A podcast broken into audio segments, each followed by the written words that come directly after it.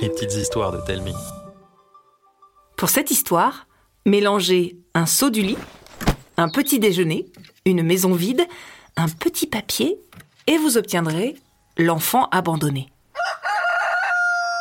Un samedi matin, Mathieu se lève alors qu'une partie de lui reste dans son lit. Les yeux à demi clos, il se dirige vers la cuisine.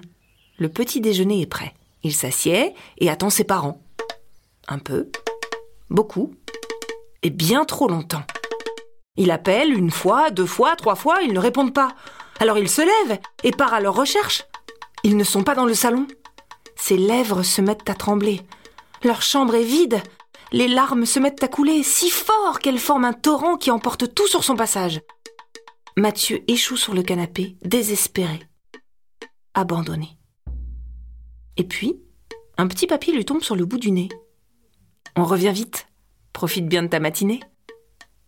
Mathieu sourit, il est sauvé.